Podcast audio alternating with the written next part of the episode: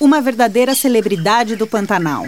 Nunca tive um caminho facilitado, então sempre desenvolvendo caminhos, técnicas, arrebanhando pessoas para trabalhar pela conservação. Referência mundial na pesquisa e preservação dos psitacídeos, a ordem de aves que reúne mais de 360 espécies. Eu me vejo bastante realizada, inspirando outras pessoas, porque eu vejo que outras pessoas estão sonhando o meu sonho e com isso se faz uma corrente. Bióloga, pesquisadora e professora que fez das araras azuis seu propósito de vida. Carrego com muito aguerrido essa minha missão, que é de trabalhar pela conservação.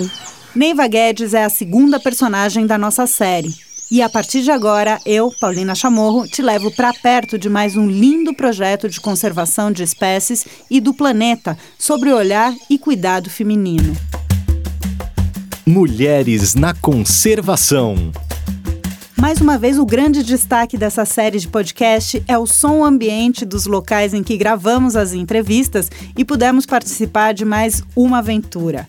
Eu e meu parceiro nessa, o fotógrafo João Marcos Rosa, tivemos o privilégio de viver tudo isso de perto e por aqui trazer um pouco dessa experiência para vocês. Mas agora, tudo é mais estridente, mais colorido e nas alturas. É exatamente assim que foram os dias acompanhando Neiva Guedes, a bióloga que tem uma história de mais de 30 anos em defesa das chamadas engenheiras ambientais da natureza, as araras. No coração do Pantanal do Mato Grosso do Sul, partimos de Baía das Pedras e cruzamos 350 quilômetros de estradas secas até chegarmos à região do Miranda. Por lá, convivemos alguns dias com a rotina de trabalho de toda a equipe de Neiva Guedes. Mas essa história remete ao final dos anos 80.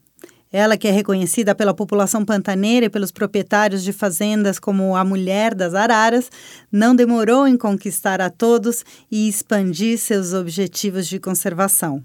O começo dessa aventura e de muito amor pelas aves passou por sonhos de criança de Neiva, e ficar ouvindo tudo isso lá no Pantanal, juntinho dela, me fez criar uma linda imagem na cabeça. Ouve só e tenta imaginar com a gente. Então, desde pequena eu sempre me imaginei médica, brincava de, de médica, é, fiz estágio em hospital, me deixava entrar em hospital, fazer algumas coisas naquela época. Então, assim, era meu sonho fazer medicina e cuidar de criança. Sempre quis ser pediatra.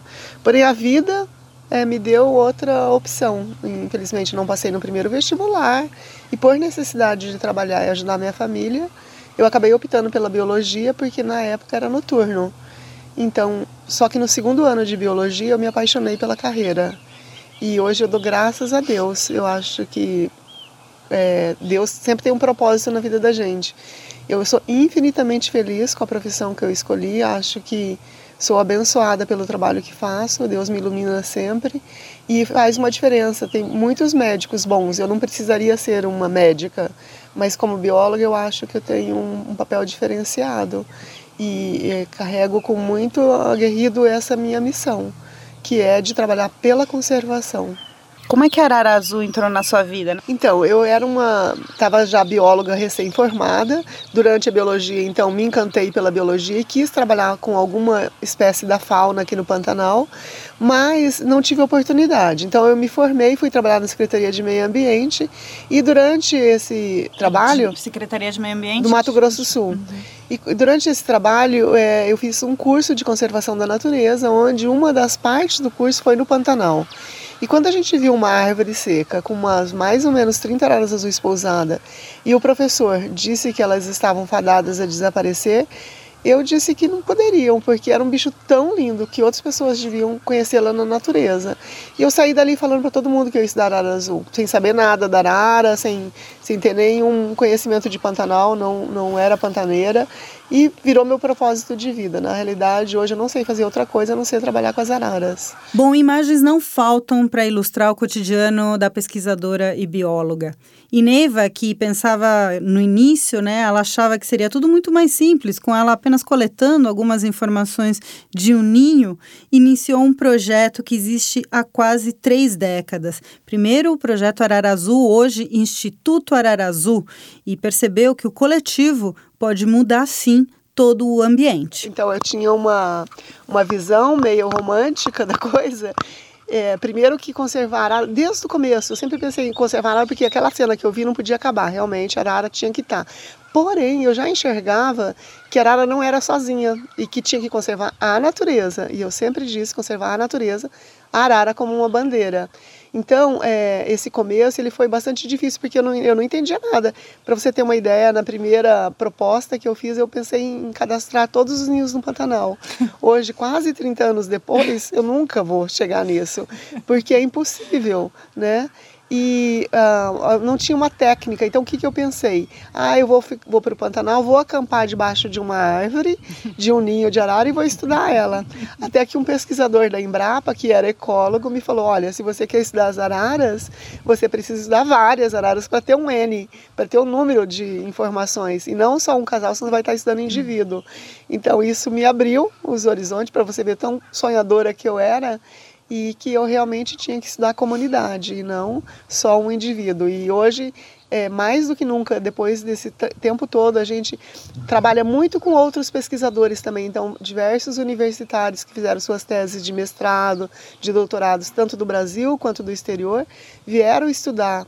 Uh, as relações das araras com as outras espécies, com os ectoparasitas, com o tucano, com o manduvi, com outras interações que tinham, porque a arara não está sozinha no ambiente, assim como a gente. Uhum. É, existe uma relação grande e que um depende do outro. Então, quanto melhor a gente entender isso, mais a gente vai poder ajudar.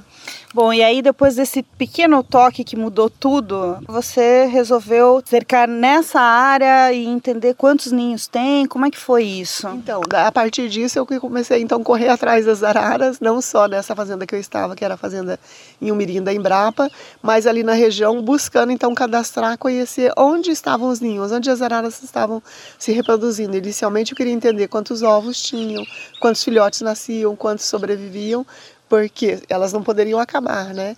Então, nesse momento eu começo a entender sobre, estudar sobre a biologia reprodutiva e de cara já percebo que faltavam cavidades no Pantanal. Apesar de toda aquela harmonia, de aparentemente aquela paraíso, a gente via muita disputa pelas cavidades e aí eu já começo a fazer manejo, uhum. paralelamente já estudando, entendendo, criando a própria metodologia e também ajudando criando uma forma de ajudar na natureza, que foi a recuperação de ninhos naturais e a instalação de ninhos artificiais. É. Nessa primeira etapa do projeto, foram 54 ninhos. 54 ninhos foram cadastrados na primeira viagem que eu fiz, que durou mais ou menos 40 dias.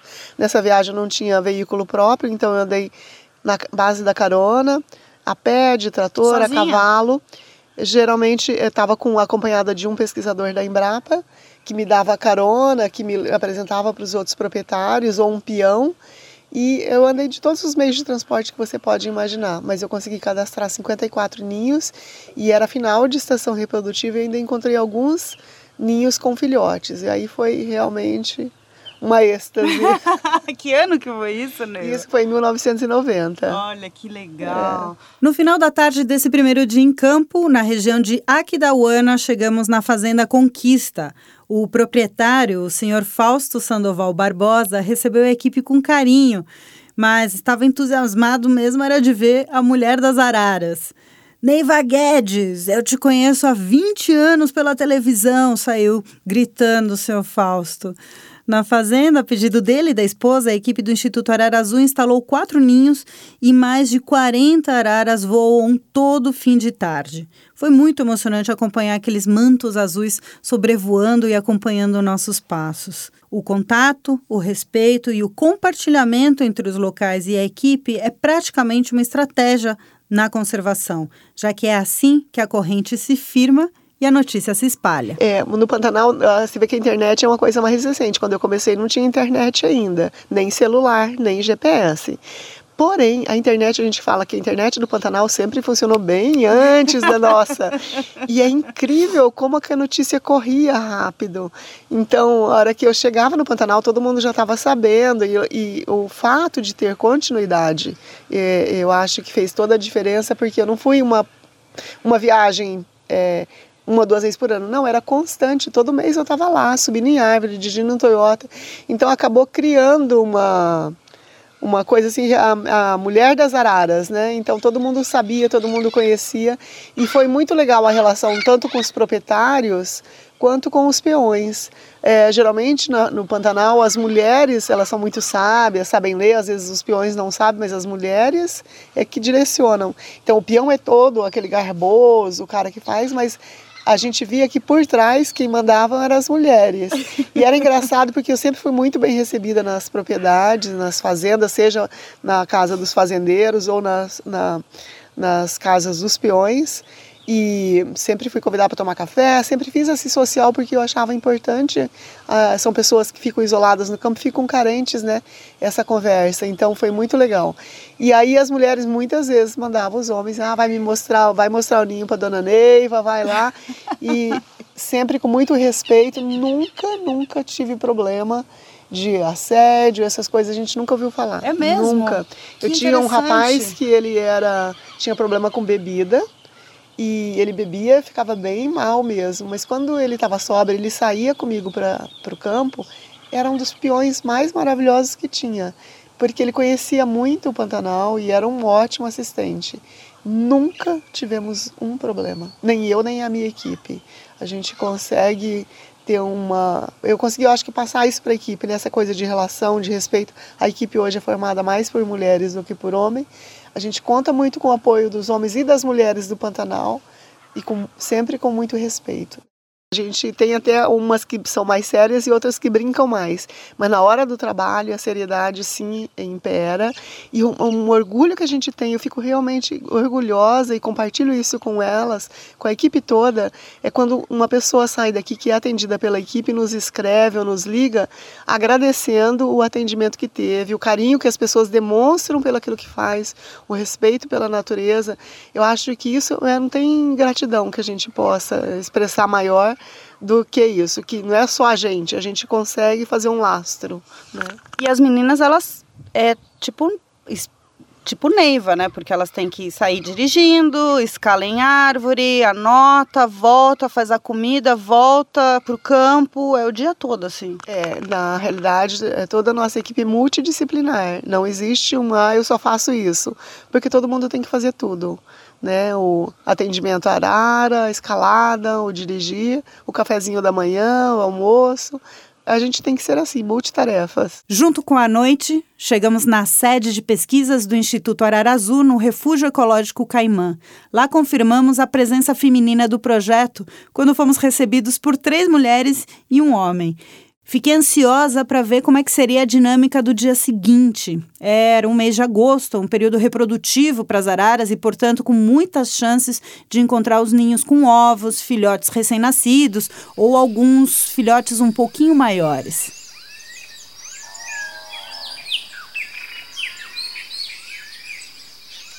Amanhece no segundo dia e partimos em dois carros no monitoramento dos ninhos pelos capões dentro da área do Refúgio Ecológico Caimã, onde há quase três décadas o Instituto produz dados e análises importantes para os resultados de conservação, com 98 ninhos cadastrados. Se é ninho artificial ou natural, o procedimento é o mesmo: escalada primeiro, depois visita ao ninho, documentação fotográfica e muitas anotações registrando coisas como, por exemplo, se tem casca de ovo no chão, se as araras estavam fazendo vocalização de defesa, se tinha abelhas no ninho.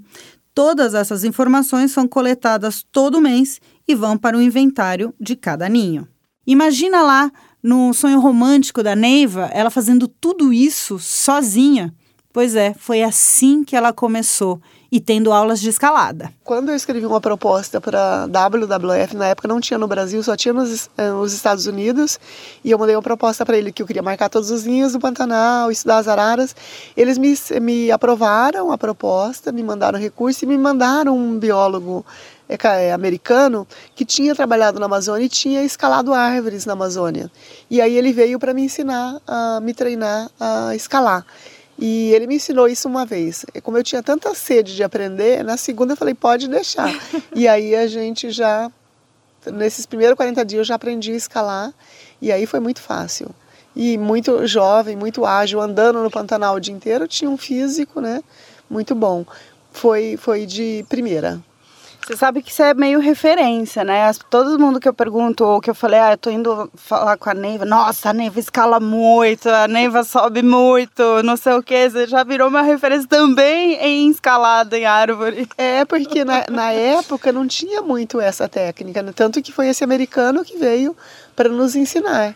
E durante oito anos em que eu fiquei praticamente sozinha, não tinha uma equipe ainda me ajudando, oito, nove anos, nos primeiros, é, era basicamente eu que fazia isso. Então eu tinha que subir, escalar, dirigir, descer, pegar, pesar, medir o filhote, é, preparar o lanche, fazer tudo, fazer os relatórios. Hoje não, graças a Deus a gente tem. Eu fico muito realizada hoje de saber que o projeto não para comigo, né? Quase 30 anos depois, a gente tem uma moçada fazendo tudo que eu nem preciso estar aqui direto no campo, só falar faz isso, faz aquilo, e eles já estão bem treinados e capacitados e também dando as novas continuidades para o projeto. E para ter essa continuidade com a equipe, Neiva passou por várias situações nessa aventura da conservação. Hoje, quando eu analiso algumas coisas que eu fiz no passado, eu falo, meu Deus, eu era louca. tipo o quê, você lembra? Ah, muitas coisas que eu fiz. Nossa, eu saía muito à noite, eu não tinha...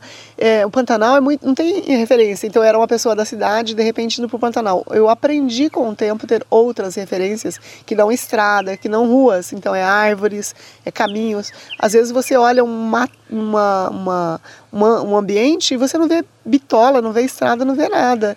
Então, como que eu vou me localizar e como que eu vou voltar?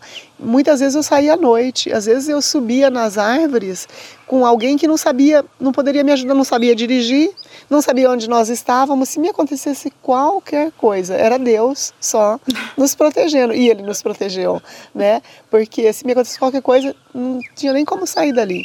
Então, assim, às vezes passava o dia inteiro sem encontrar uma pessoa, porque é uma região pouco habitada, uhum. né? Então, você andava, às vezes, o dia inteiro, e eu não andava por bitola, por estradas, eu andava no meio do mato mesmo. Então, às vezes, eu passava o dia inteiro sem ver uma pessoa é, no, no Pantanal. Só eu e meu assistente, que nem sempre era uma pessoa treinada, porque no começo eu não tinha uma equipe, né? Eu não tinha recursos para ter gente direto me acompanhando. Então eu falava, ah, quer conhecer o Pantanal? Aí a pessoa vinha, né, para me ajudar, para segurar uma corda, para abrir uma porteira, que tinham inúmeras, mas é, não tinha conhecimento. Às vezes tinha gente que nem sabia dirigir, muito menos no Pantanal, que é outro tipo de direção, né? É andar no areião, no atolar. Então, é, com abelhas mesmo. Eu tive alguns eventos com chegar no ninho que de repente não tinha nada e na semana seguinte quando você chega lá e sobe tá um enxame de abelha. E aí ia descer rápido, você aguentar umas picadas para descer em segurança, né? Então eu vendo hoje, nossa, eu me preocupo bastante com segurança e vejo quantas loucuras eu fiz. Loucuras essas que fez do Instituto Ararazu uma referência na preservação, não só da espécie, mas da biodiversidade como um todo, desde os insetos até as pessoas. E na aventura em campo com Neiva Guedes e sua equipe, chegamos ao interessante saldo do dia. No total, 17 ninhos monitorados. Alguns invadidos por outras espécies, outros em bom estado e com ovos, outros alvos de predadores, impactos que o período reprodutivo da arara enfrenta. E nasce mais um dia no Pantanal e saímos cedinho. Visitamos um ninho artificial, um filhote de 46 dias, coisa mais fofa. A conexão de toda a equipe com as aves é imediata. As pesquisadoras conversam com o pequeno filhote com muito carinho. E com muito cuidado também trouxeram o pequeno até nós e disseram: eles têm cheirinho de coco. E, gente, eles têm cheirinho de coco mesmo, comprovado. Fizeram então a pesagem, o monitoramento e depois devolveram o filhote ao ninho. No Instagram do projeto, que vocês encontram no arroba Mulheres na Conservação, você pode ver as fotos e vídeos e os stories desse momento lindo e também conhecer esse ninho artificial. Todos eles são numerados e monitorados. Na árvore que estão instalados existe uma proteção metálica, um tipo de arco que circunda a parte do tronco. É uma espécie de manejo criada pelo Instituto para impedir a subida de mamíferos predadores. E foram elas também, essas proteções metálicas, que ajudaram e muito a conservar os troncos do incêndio que assolou a Caimã e o Pantanal em setembro de 2019.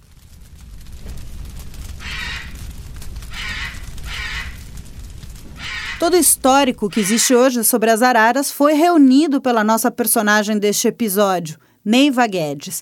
Foi a partir das pesquisas pioneiras da bióloga que hoje também sabemos que a arara azul é uma espécie-chave na conservação dos ambientes por ser uma ave considerada engenheira ambiental, fazendo cavidades para outras espécies também ocuparem e dispersando frutos a longa distância da planta mãe.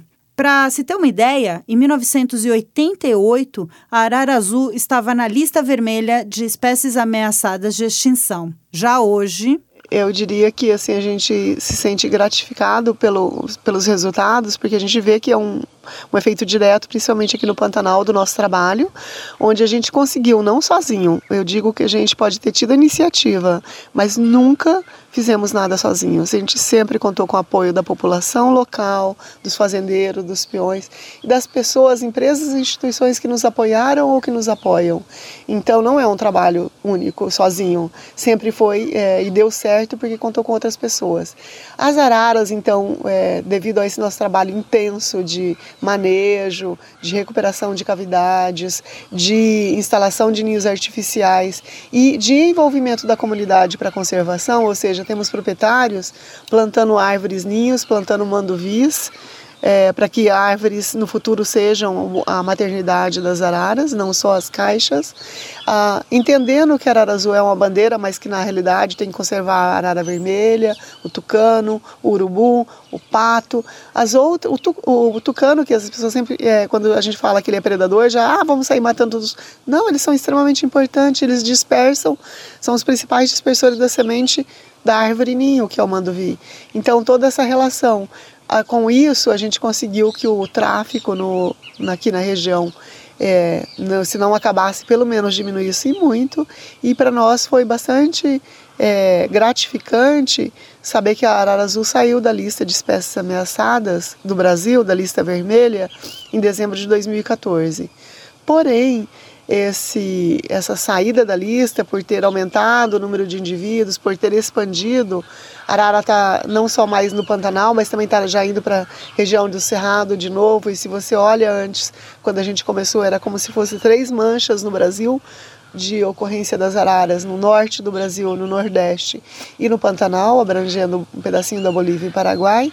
E hoje a gente vê, é, no, principalmente no site do Wikiaves, onde as pessoas postam fotos de avistamento, é, na, na região central do Brasil elas estão quase que de novo tomando conta, né? uhum. né? É, voltando para o Cerrado aqui no estado também. Então é muito prazeroso ver isso, a, a expansão da população. Mas é, a gente ainda não está, ó, podemos aposentar, tirar as chuteiras e sair o time, tirar o time de campo. Infelizmente não. Uhum. A luta ainda continua. É, novas ameaças agora surgindo para as araras com relação, por exemplo, à mortalidade que a gente vem enfrentando desde 2015 onde a gente já descobriu que é herpes vírus que vem acometendo a população. Não sabemos ainda de onde vieram esse, esse vírus, é, qual foi a origem, como chegaram, mas o fato é que eles estão acometendo a população de araras ainda não reprodutivas e isso causa um impacto grande, porque foram mais de 200 araras nesses quatro anos que uhum. morreram. Além disso, as mudanças climáticas que estão aqui, realmente estão acontecendo e parece que não, mas um aumento de meio grau, um grau ou dois graus ao longo dos anos nessa temperatura faz toda uma diferença, faz uma diferença na frutificação das espécies, na floração. Isso dá um descompasso em termos de alimento para os animais e na sincronia da reprodução das araras também. Então, quando você tem, de repente, mudanças também bruscas de temperatura, é, chuvas mais concentradas em pouco tempo, acaba causando uma maior mortalidade de ovos e filhotes e isso afeta a reprodução das araras. Então, Nós estamos bastante preocupados. É, não gostaria que isso acontecesse, mas não sei se não voltará novamente para a lista de espécies ameaçadas no futuro arara azul. Mas a aventura com a nossa personagem e a equipe continua. Mas dessa vez deixamos o campo e partimos para mais um dia, agora na cidade.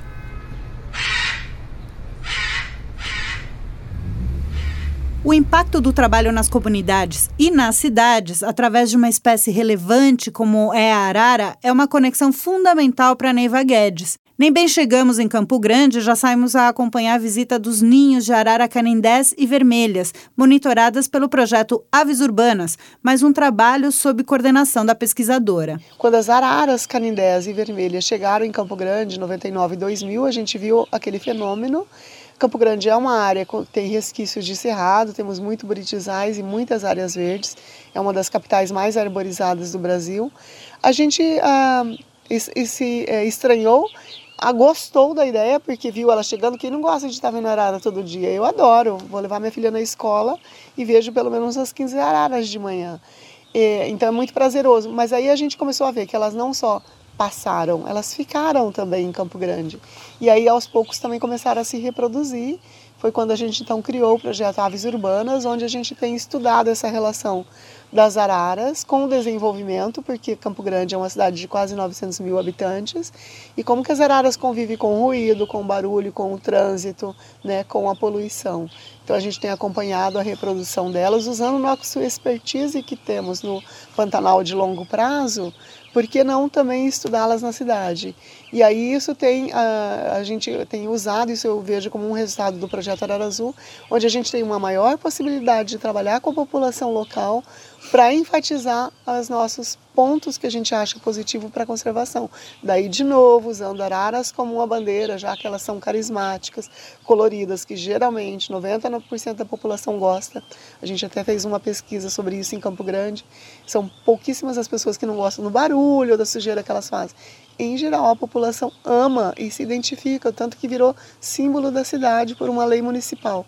Então, usar isso é, para conservar não só as araras, a gente sempre frisa isso, mas a população em geral.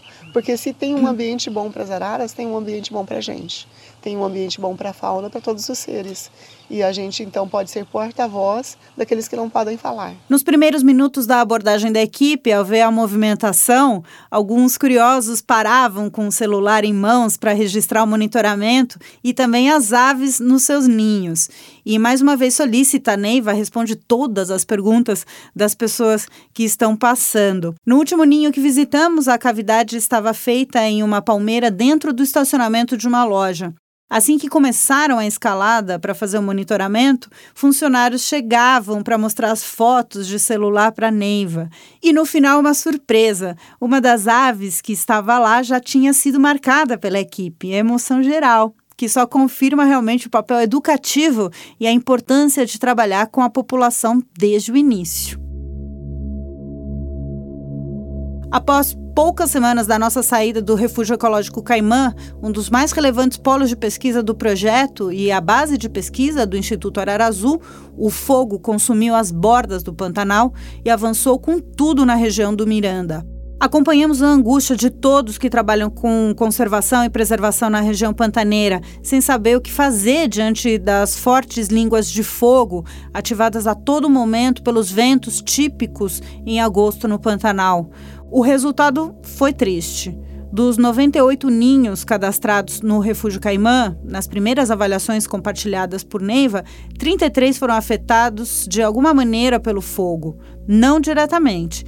Além dessa tragédia, uma sombra que parecia extinta retorna para ameaçar as araras. Desde 2017, estão sendo registrados indícios da volta do tráfico de animais. Numa conversa por telefone, a bióloga diz: não está nada azul para Ararazu. E diante de tantos e enormes desafios, tanta pressão antrópica mesmo, e que por muitas vezes fogem da capacidade de atuação do Instituto Ararazu, por que continuar lutando pela conservação? Porque eu acredito que é possível, porque eu acredito que é, ainda tem um papel a ser feito, eu tenho um, um, potencial a ser desenvolvido, ainda tenho muita energia e eu acredito que é, nunca podemos desistir. E quanto mais temos dificuldades, quanto mais é, problemas enfrentamos, mais é hora de mostrar trabalho. Então eu me vejo como uma pessoa que trabalha e eu trabalho bastante. E eu acredito que é, os jovens que a gente tem hoje, eles já estão com a mentalidade de quando eu fui jovem. Então a gente tem uma população aí que precisa de boas orientações porque talvez eles vão conseguir melhorar mais que a gente. Eu, mas eu continuo pensando, Paulina, que a gente são atitudes pessoais. Eu acho que o mundo está cada vez mais cheio de gente. É óbvio que há necessidade da produção de alimento. Todo mundo precisa se alimentar. Todo mundo gosta de um certo conforto. Porém, eu acho que é possível conciliar. Eu acredito na conciliação. Eu não sou extremista. Eu sou muito positiva. Então, eu acho que se cada um fizer o seu papel pequeno é, quando eu pensei em estudar as araras, eu não pensei, é, claro que eu pensei em marcar todos os ninhos das araras no Pantanal, mas a cada, quanto mais eu estudava, mais eu entendia que eu não precisava estudar todas as araras do Pantanal para ajudá-las, né? Que eu estudando um grupo em determinada região já estava ajudando.